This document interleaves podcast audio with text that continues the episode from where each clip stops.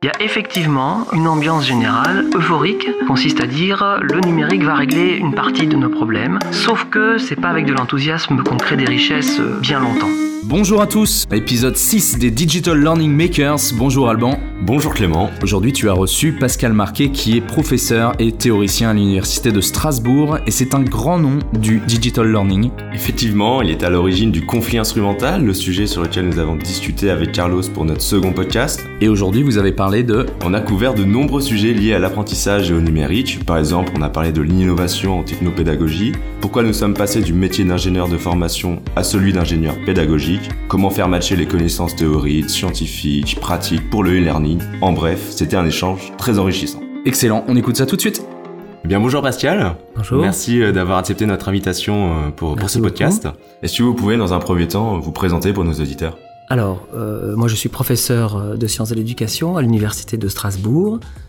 J'enseigne les technologies de l'éducation et plus précisément la façon dont les technologies numériques euh, peuvent être mises au service euh, de l'apprentissage humain. Voilà. Donc ça, c'est vraiment mon, domaine d'enseignement. C'est aussi mon, domaine de recherche. Et euh, depuis un petit peu plus de, 25 ans maintenant, j'essaie justement de voir comment tout ce que on a pu produire comme logiciel, alors évidemment les technologies ont évolué, mais depuis les, premiers logiciels éducatifs jusqu'à aujourd'hui les grosses plateformes ou des ressources euh, disponibles ou qu'on fabrique euh, ad hoc, comment tous ces objets informatiques au cours du temps, et évidemment euh, les plus contemporains, facilitent l'apprentissage, jusqu'à quel point et à partir de quand surtout, croyant bien faire, eh bien on met les gens en difficulté. Parce que pour moi, le vrai problème, c'est justement, c'est pas parce que c'est moderne que c'est forcément mieux, et euh, en revanche, pour que ce soit mieux, il y a un certain nombre de, précautions à prendre. D'accord. Donc euh, j'imagine qu'il y a une importance de, l'innovation dans la conception de, cette technopédagogie pour vous, pour vos travaux. Alors l'innovation, c'est effectivement très important. Ça, demande quand même à, préciser de quoi on parle, parce que j'ai presque envie de dire que depuis que l'humanité existe, on innove. Euh, donc l'innovation, c'est un truc très ancien. alors il faudrait faire la différence entre l'innovation nouvelle et l'innovation ancienne. Donc quand, on dit innovation, euh, c'est souvent quelque chose qui a existé ailleurs, dans un autre contexte, et qui se présente pour la première fois dans un nouveau contexte. Euh, effectivement, ça c'est un, élément très très important. Et les technologies numériques nous, nous reposent cette question systématiquement, mais est-ce que, est que si je m'y prends comme ça, est-ce que ça a déjà été fait? Euh, Si ça a déjà été fait, qu'est-ce que ça a donné comme résultat? Et, un, des grands intérêts du numérique à mes yeux, c'est que finalement, ça oblige à s'interroger sur ce qu'on faisait avant.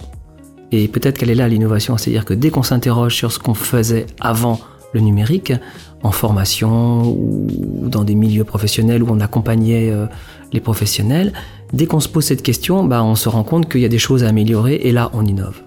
Comment justement vous arrivez à trouver euh, ces, points d'amélioration euh, c'est tiré de, vos travaux ou bien euh, c'est quelque chose qu'on arrive à ressentir dans les formations, des retours d'expérience euh, d'apprenants Alors oui, ce serait prétentieux de dire ce sont nos travaux et ceux des doctorants que, que je dirige qui disent ce qu'est une innovation ou là il faut là où il faut appuyer, quel levier il faut manipuler pour que les choses s'améliorent. Ce serait très très prétentieux et, et c'est pas pas le cas.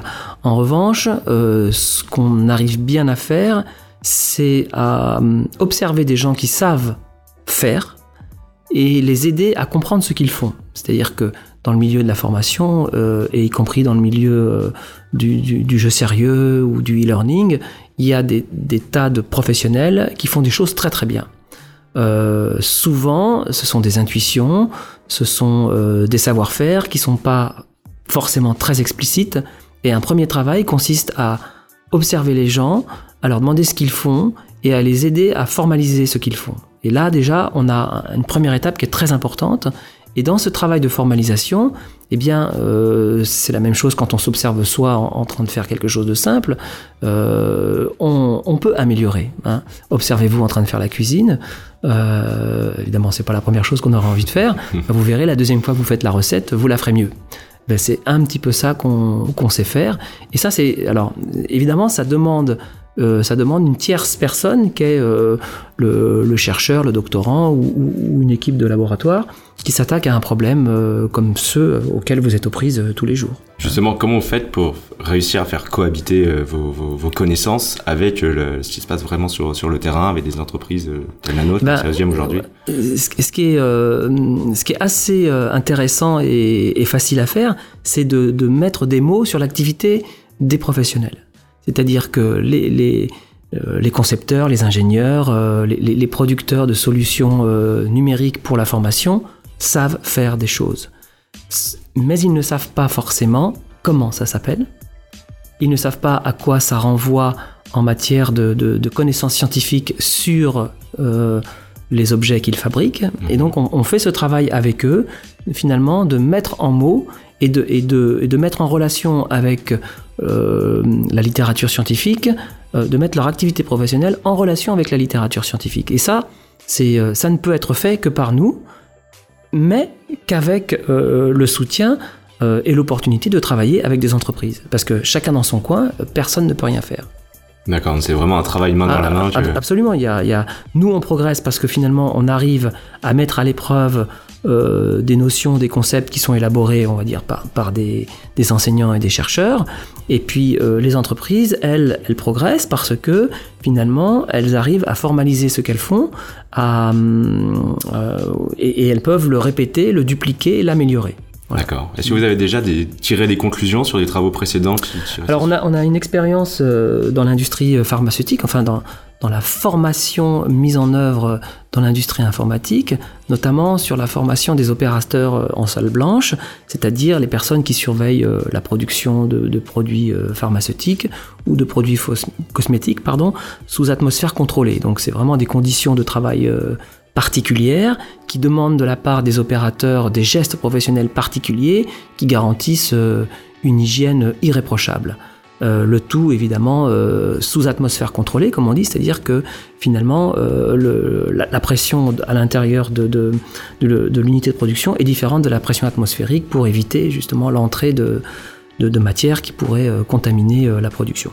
Donc on a une expérience dans ce domaine et effectivement cette expérience nous, a permis de, développer ou en tout cas de mettre à l'épreuve des, outils théoriques euh, qui étaient déjà disponibles et d'opérationnaliser finalement l'ingénierie d'un jeu sérieux en particulier. Mmh. En, faisant attention de bien définir les gestes professionnels qu'on qu veut mettre en œuvre dans cette formation, donc dans ce jeu sérieux, en faisant attention à, bien réfléchir à comment on va euh, les scénariser. Euh, Autrement dit, dans quelle situation on va placer euh, le, futur professionnel pour qu'il adhère finalement à ces gestes professionnels et qu'il ait envie de, se les approprier. Et puis le tout dans un environnement euh, technologique euh, contraint, contraint par le budget de développement, contraint par la disponibilité euh, ou la euh, comment dire euh, des logiciels et les compétences des développeurs. Donc, voilà. Et à chaque fois, voilà. Donc là, on a une, une petite expérience qui bah, qui est suffisamment crédible pour que on, ait pu travailler avec My Serious Game. Donc on voit qu'il y a beaucoup de paramètres à prendre en compte. Est-ce que vous, aujourd'hui, vous croyez encore au Serious Game, au jeu sérieux, et pourquoi? Alors, je, je c'est compliqué, le mot que vous utilisez, croyez. Euh, mmh. Je, je suis pas sûr qu'on soit dans un système de croyance. D'accord. En fait. Et nous, notre travail, c'est justement de sortir de ce système de croyance. Il y a effectivement euh, une ambiance générale euphorique euh, qui consiste à dire le numérique va régler une partie de nos problèmes. Et euh, c'est une bonne chose qu'il y ait cet enthousiasme. Euh, sauf que c'est pas avec de l'enthousiasme qu'on crée des richesses euh, bien longtemps. Et euh, quand on est dans une logique euh, industrielle d'amélioration de, d'une situation, enfin, avec des vrais enjeux, on a besoin de sortir de ce système de croyances. Et, et peut-être que nos croyances, notre enthousiasme vont être remis en question par des résultats. Donc ça veut dire que on passe de l'ardoise au manuel scolaire, mm -hmm. on arrive à, on va dire, l'iPad aujourd'hui. Mm -hmm. Ça veut dire, voilà, on n'est pas sûr que ça fonctionne réellement. Euh... Non, on, on, alors c'est pas, c'est pas, euh, si ça fonctionne, c'est pas, la question n'est pas là. C'est si on veut un gain à chaque saut, mm -hmm. qu'est-ce qu'il faut faire pour qu'on obtienne ce gain? Voilà, c'est- vraiment ça. D'accord. Ouais, et, et du coup, c'est encore des questions ouvertes. hein. C'est-à-dire que euh, sur certains domaines euh, d'apprentissage, à la fois scolaire, à la fois professionnel, eh ben, la, question est, clairement posée. Comment est-ce que moi, en tant que concepteur de ressources numériques, euh, je dois m'y prendre pour que si euh, les utilisateurs vont de cet écran à celui-là en passant par cet autre, à la fin, ils en sachent au moins autant que s'ils avaient eu une formation telle qu'elle existait auparavant. D'accord. Est-ce qu'il y a des, des indicateurs qui sont euh, cruciaux, essentiels à prendre en compte pour être sûr que ça va mieux fonctionner euh, avec des, des nouvelles technologies? Enfin, Comment on va faire pour, pour vraiment mesurer euh, Bah, alors là, là aussi, c'est des choses encore qui sont... ouvertes Non, non, non. Enfin, ça, c'est euh, assez simple euh, de répondre à cette question. Il faut il faut juste mesurer. euh, vous l'avez vous-même dit à l'instant. Il faut, faut mesurer la- l'acquisition de connaissances. Donc, soit cette acquisition de connaissances, elle peut se mesurer par le système lui-même, c'est-à-dire que le sujet a, réalisé un comportement euh, sur la tablette, à l'écran, euh, avec son clavier et sa souris, qui atteste qu'il sait faire. Et donc là, euh, c'est très bien. Soit on repasse par des méthodes d'évaluation classiques, c'est-à-dire que la personne est mise en situation, elle développe le comportement attendu, et ben voilà, l'apprentissage a eu lieu. Ou euh, enfin voilà, on a des ou alors c'est ça peut être un, un QCM, euh, alors un QCM euh, papier crayon, un QCM euh, à l'écran, peu importe. Enfin, j'ai presque envie de dire, le fait d'introduire du numérique n'a pas hum, modifié la question de la mesure de l'acquisition de connaissances, parce que cette question, elle a toujours été au, au cœur de, de, de- de ces métiers. Quand vous formez quelqu'un, il faut l'avoir fait avec un résultat. Ce qui est compliqué, et qui est toujours compliqué, là le numérique n'a n'a ni complexifié ni simplifié, c'est quand est-ce qu'on veut que ce soit disponible en termes de, compétences, de connaissances, et on veut surtout que ce soit pérenne, et donc qui est euh, pour celui qui paye le produit ou qui a acheté le produit ou qui, euh, forme ses, professionnels, ses collaborateurs, qu'au final, euh, les, euh, les personnes sachent faire ce, ce pourquoi on les a formés. Vous nous avez donné un très bel exemple d'apprentissage avant ce podcast tout à l'heure en parlant du jeu Monopoly. Euh, pour faire la différence entre l'apprentissage formel et informel, est-ce que vous pouvez nous, le redonner Alors oui, je, disais dans une, dans une autre conversation qu'on peut apprendre à compter en jouant au, Monopoly, parce qu'on est dans une situation ludique, et qu'effectivement on va développer euh, des habiletés de l'ordre euh, du calcul, mais que la, grande différence avec une situation scolaire, c'est certes on a fait une partie de Monopoly, mais finalement on, est, on ne sait pas forcément qu'on sait compter. Mhm. Alors que dans une situation formelle, euh, ben on va nous dire clairement, bon bah aujourd'hui on va apprendre à faire ceci, et puis euh, on s'est mis en situation de l'apprendre, et au final on est supposé savoir le faire. Alors ça, ça- ça permet d'introduire la, distinc- la distinction entre apprentissage formel et apprentissage informel, ou apprentissage incident. C'est-à-dire que dans les situations ludiques, euh, il y a des apprentissages incidents, au sens où on apprend des choses sans s'y être préparé. Un petit peu comme dans la vie, finalement, au bout d'un moment, vous faites un certain nombre d'expériences négatives, vous finissez par apprendre que, et vous allez vouloir éviter de vous mettre dans de telles situations. Donc, ce qu'on appelle des apprentissages incidents, et personne ne vous a dit, à part vos parents, et que vous auriez dû écouter euh, à ce moment-là, si tu fais ça, il va t'arriver ça. Voilà, donc ça, mais ça c'est l'existence qui nous apprend ce, genre de choses, et, donc on est typiquement dans des situations d'apprentissage incident. Les apprentissages formels, c'est quand on dit bon, bah aujourd'hui c'est ça qu'on vise comme objectif, et au bout d'une heure, on regarde si c'est fait. Donc euh, voilà, euh, c'est ça l'idée dans, cette différence. Et effectivement, ce que nous disions euh, au cours de, cet exemple évoqué tout à l'heure, c'est que lorsqu'on se met en situation de jouer, qui est, qui est une situation plus motivante que d'être dans une situation d'apprentissage où déjà on a dit à l'avance, bon bah là attention, là ça va être sérieux parce que on va apprendre, eh bien on a parfois, euh, alors on a de l'intérêt et de l'engagement des personnes dans la situation, mais ensuite on a une petite euh, déperdition dans le fait que les personnes ne savent pas ce qu'elles ont appris. Parce que c'était un jeu. Et le but c'était pas d'apprendre, c'était de jouer. Voilà. Donc le, le débat il est là. hein. Ok. Mm. Que pensez-vous euh, des, des nouvelles technologies, vraiment, euh, que ce soit de l'intelligence artificielle ou de la réalité virtuelle, ces, ces nouveaux mots qui, qui font Mhm. beaucoup de bruit aujourd'hui, qu'est-ce qu'ils vont vraiment pouvoir nous apporter euh, Alors, ben, il, faut, il, faut toujours, euh, il faut toujours être prudent. C'est-à-dire que je reviens à mon idée d'en- d'enthousiasme de tout à l'heure Mhm. euh, et de croyance. C'est-à-dire que on vit dans un monde où effectivement euh, les, innovations technologiques euh, et les possibilités de figuration de la réalité, alors même si c'est aller virtuel ou augmenté, c'est toujours de la réalité parce qu'il y a une base euh, même si c'est que du code, il y a un moment, il y a une machine qui, qui, traite ce code. Donc toutes, ces, toutes ces innovations sont toujours porteuses d'imaginaire, de, de, de, possibilités, euh, parfois un petit peu euh, exagéré qu'on va leur prêter. Donc prudence, euh, mais prudence ne, ne, signifie pas pessimisme. Euh, moi, je, suis très optimiste. Je pense qu'on a, on est au seuil euh, parce que finalement le numérique. Si, on, si on considère le numérique sur la durée, je pense que c'est la prochaine grande étape de technologie cognitive de l'humanité. Donc, voilà, ça fait 20-30 ans qu'on les a sous la main, on peut pas dire que, alors que ça fait 500 ans qu'on a l'imprimerie, donc vous voyez, on est, on est vraiment au seuil de quelque chose, on, a un potentiel phénoménal, mais voilà, euh, on ne peut pas vendre du rêve tout le temps aux gens parce que si, si finalement euh, ils ne rêvent pas comme nous, ben, ils, vont être déçus. Donc, je, je, puisque vous me demandez ce que j'en pense, je pense que c'est très prometteur. Je pense qu'il faut être prudent dans ce qu'on, dans ce qu'on on, promet parce que on risque de décevoir. Voilà. Et si, si, on veut euh, faire adhérer euh, les futurs euh, les, futurs professionnels à ce type de formation, d'abord il faut y aller doucement parce que tout le monde n'est pas prêt à changer de repère tout le temps. c'est très déstabilisant. et puis surtout, il faut faire faire avec ces technologies que des choses finalement pour lesquelles elles sont vraiment les plus appropriées. D'accord, donc il est encore trop tôt pour oui, alors c'est trop tôt pour faire des paris, mais un, pari raisonnable, c'est de dire qu'effectivement, on est, au seuil de quelque chose de très intéressant, euh, probablement qui, a déjà commencé et qui va continuer à modifier notre, manière de faire.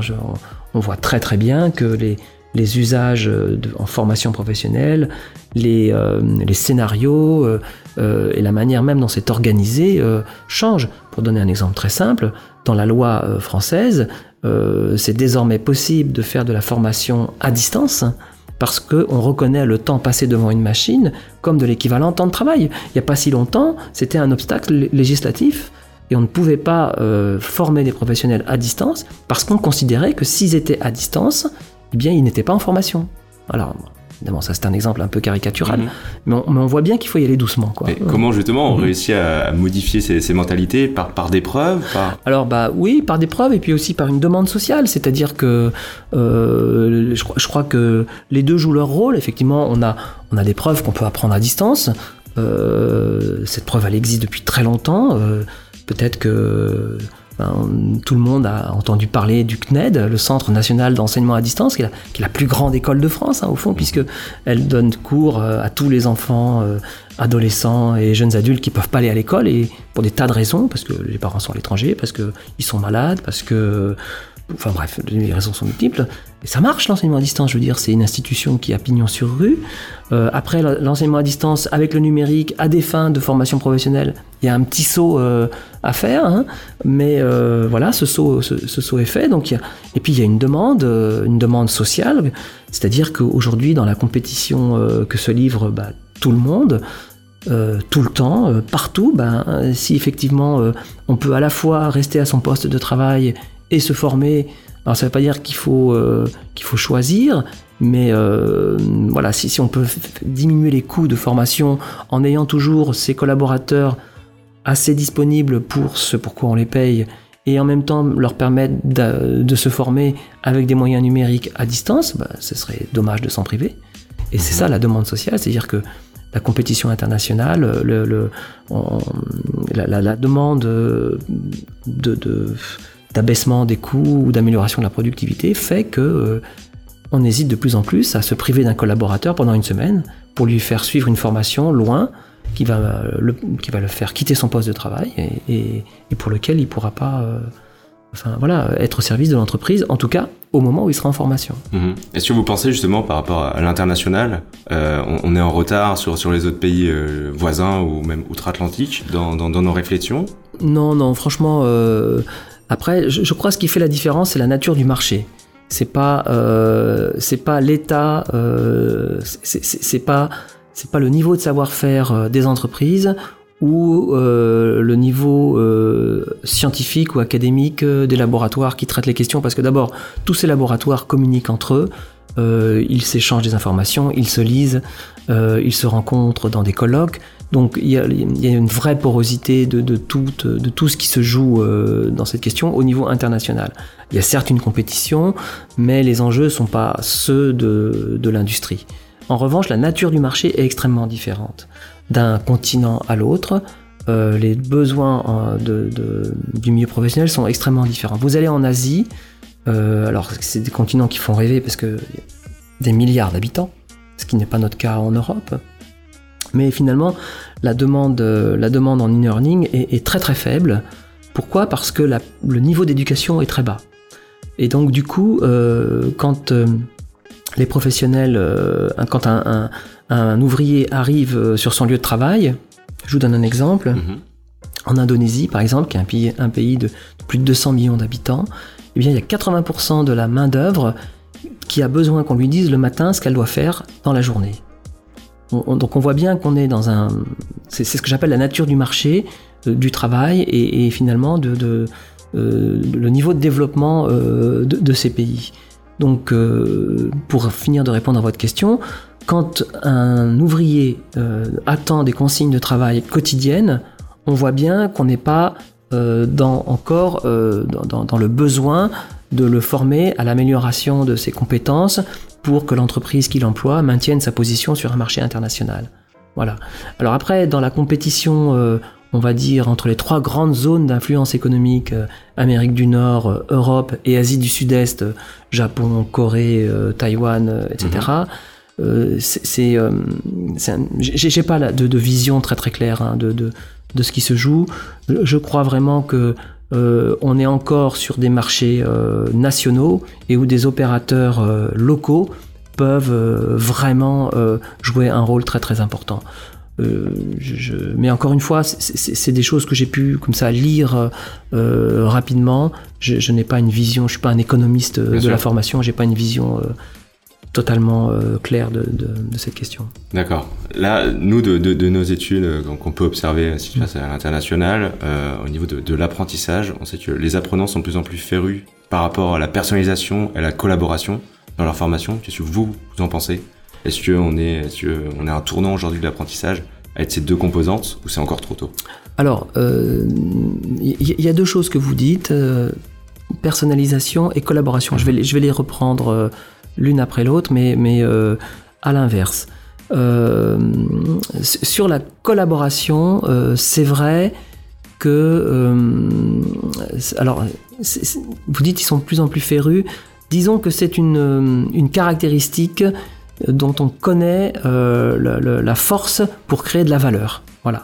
C'est-à-dire que les entreprises dans lesquelles on, on, collabore plus que dans les autres, eh bien, on gagne du temps sur les circuits de décision, euh, sur, les, sur les circuits d'innovation, enfin sur les, durées d'innovation, et on peut créer de la valeur euh, tout simplement en favorisant la collaboration. Et parfois même, c'est une compétence discriminante pour les promotions individuelles. C'est-à-dire que savoir collaborer, c'est vraiment une compétence qui est recherchée. Et effectivement, quand on est euh, un jeune homme ou une jeune femme qui a comment dire toujours connu les réseaux sociaux où on a toujours travaillé euh, même à l'école en groupe parce que les travaux de groupe euh, ça a l'air naturel comme ça quand je dis à l'école à l'université euh, etc où, ces exercices académiques sont devenus finalement banals effectivement on comprend pas pourquoi quand on est au travail ou quand on est en formation on ne devrait plus collaborer. Donc voilà ça c'est une chose un élément très important. Effectivement ça correspond à à quelque chose qui est pas dans l'air du temps, mais qui est devenu indispensable. C'est pas une mode. Hein, mhm. Après, sur la personnalisation, c'est un, un, petit peu différent de mon point de vue. Euh, voilà, euh, je, pense que euh, on a, on a tous envie d'être reconnus, voilà, et on est tous en quête de reconnaissance, et ça c'est vraiment pas nouveau. Et au fond, le traitement standard de la personne dans un système de formation ou un logiciel qui vous prendrait comme euh, une pièce euh, alpha et, vous emmènerait comme n'importe qui. Bon, euh, je, crois que ça ne correspond pas aux attentes des personnes et, les systèmes techniques aujourd'hui permettent d'introduire de l'adaptabilité euh, des parcours. Mais, mais c'est très coûteux d'abord. Enfin, je dis coûteux, coûteux en développement, coûteux en temps, coûteux en ingénierie, euh, ingénierie pédagogique. Donc voilà, les technologies numériques permettent de faire ça euh, de manière industrielle, alors que euh, on faisait déjà ça sans les technologies numériques, mais de manière artis- artisanale. C'est peut-être ça la, la vraie différence. Nous avons l'habitude de poser cette question pour conclure notre podcast. Pascal, je vous la pose. Selon vous, quelle tendance dans la formation, dans l'apprentissage, est à venir ou à souligner? Bah, j'ai presque envie de dire que la tendance, c'est l'ingénierie elle-même. C'est-à-dire que euh, il y, a, il y a des nouveaux métiers qui, qui, qui voient le jour et, et, et, euh, je, je vois que ces métiers sont, sont en développement euh, dans, dans cette entreprise. C'est le métier d'ingénieur pédagogique. Avant, il y avait des ingénieurs de formation. Alors, on- on- moi, je fais une différence hein, entre, enfin, je dis moi, mais on est un certain nombre et c'est pas ma différence, c'est celle euh, qu'on fait classiquement.